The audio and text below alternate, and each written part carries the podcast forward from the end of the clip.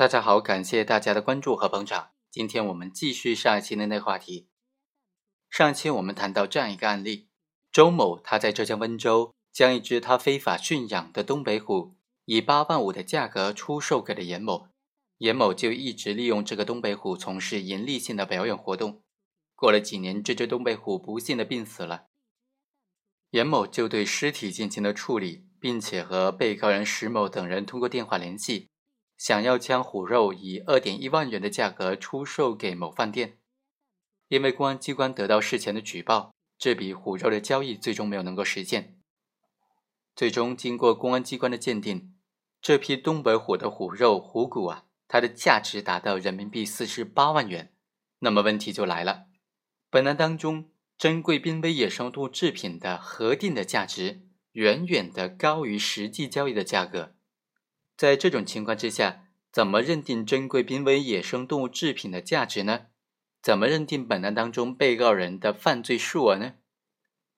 我们来看一看，根据司法解释的规定呢，非法的收购、运输、出售东北虎一只，或者非法出售虎肉价值在二十万元以上的，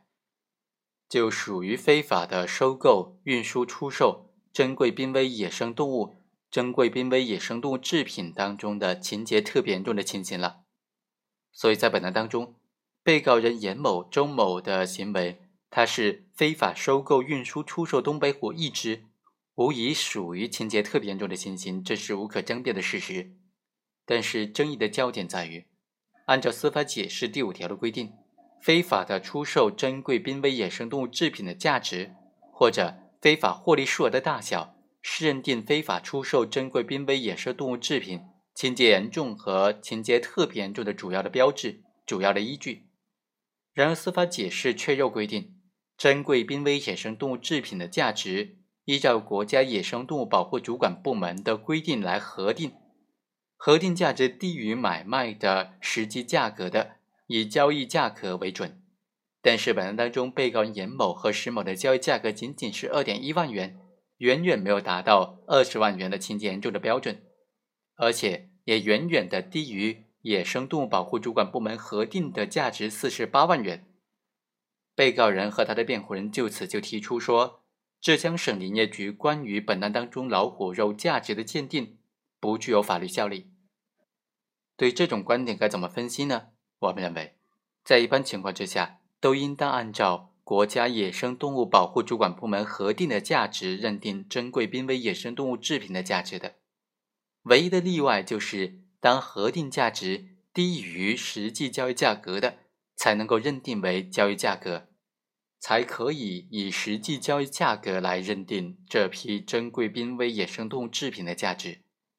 这是根据这个司法解释所得出的文艺解释的必然结论。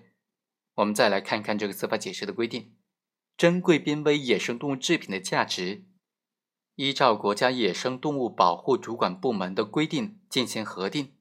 核定价值低于交易的实际价格的，以实际交易价格来认定。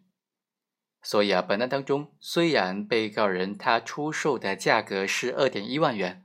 核定价值呢是四十八万元，但是此时应当以核定价值为准。只有在核定的价值低于实际的交易价格的时候，才以实际交易的价格为准，也就是以高者为准。就像本案，如果核定的价值是一万块钱，那么本案的犯罪数额，或者说这批珍贵珍稀的野生动物制品的价格，那么就是二点一万元了。好，以上就是本期的全部内容，我们下期再会。